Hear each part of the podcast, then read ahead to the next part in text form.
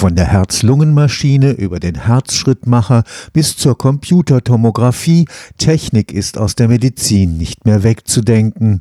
Inzwischen können Algorithmen der künstlichen Intelligenz Krebstumore frühzeitig erkennen. Virtuelle Realität hilft Chirurgen im Operationssaal, Schnitte mit höchster Präzision auszuführen. Nach den USA und Japan ist Deutschland der drittgrößte Hersteller von Gesundheitstechnologien. Um die Nachfrage nach IngenieurInnen in diesem Wachstumsmarkt zu befriedigen, startet am Karlsruher Institut für Technologie mit dem kommenden Wintersemester ein neuer Studiengang Medizintechnik.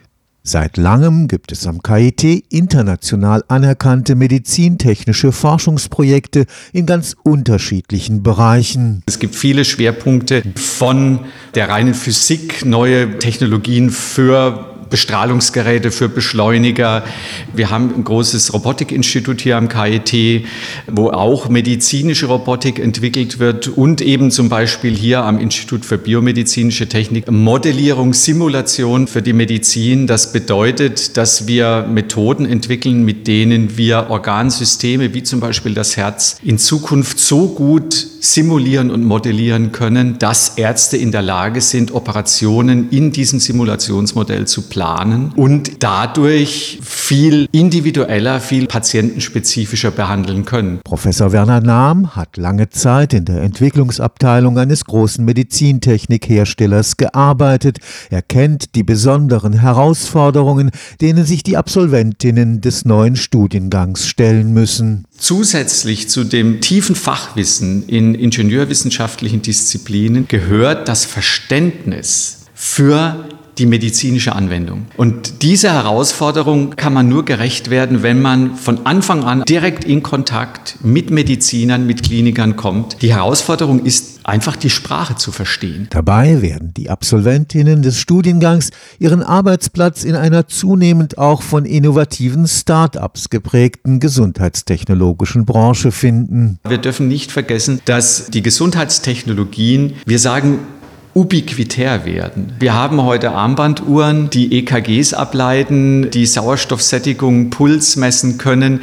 Wir sprechen in Zukunft von Firmen, die viel direktere Medizintechnik entwickeln, die direkt am Patienten angewandt wird, die nicht mehr in den Praxen der Ärzte oder in den Kliniken sind. Ich glaube, dass auch viele Impulse aus diesem Studiengang in die Gründung neuer Firmen gehen könnten, dass eben Produkte und Ideen entwickelt werden, die es heute noch gar nicht gibt. Auch Fragen der Medizinethik und der gesetzlichen Regularien in der Medizintechnik werden Bestandteil des Studiengangs sein. Denn diese Regulatorien, unter denen wir heute eingebunden sind in der Forschung und Entwicklung, die sind eben sehr stark getrieben durch die ethischen Diskussionen der letzten Jahre und Jahrzehnte auf diesem Gebiet, die dazu geführt haben, dass man heute vor einem hochregulierten Markt stehen und man muss verstehen, wie es dazu gekommen ist und warum es so ist. Und da spielen zum Beispiel auch Skandale, die in den letzten Jahren, Jahrzehnten sehr publik geworden sind, eine große Rolle, die wiederum die Politik unter Druck gesetzt haben,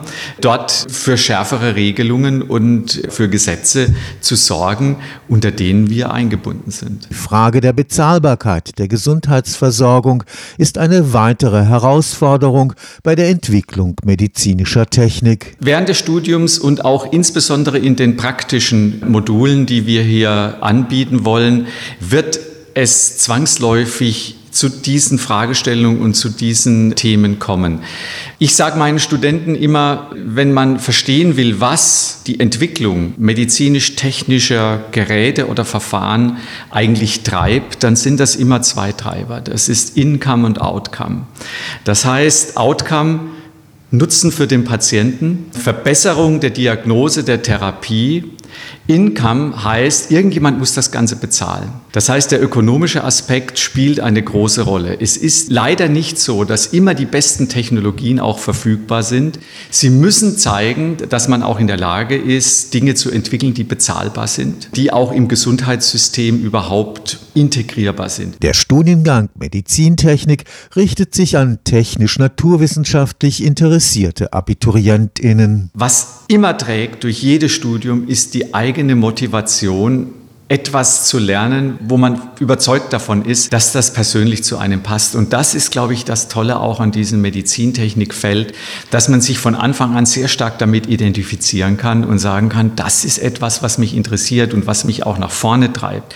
Im Gegensatz zu anderen Studiengängen, wo man sagt, jetzt studiere ich einfach Elektrotechnik und werde mal sehen, wozu ich es vielleicht mal brauche, haben wir bei Medizintechnik eigentlich sofort die Vorstellung, was das am Ende mal sein könnte. Und die jungen Menschen, die sich von dieser Vorstellung tragen lassen oder treiben lassen, die sind hier herzlich willkommen. In Kooperation mit den Kliniken an der Universität Heidelberg wird ab 2023-24 auch ein Masterstudiengang Medizintechnik angeboten werden. Stefan Fuchs, Karlsruher Institut für Technologie.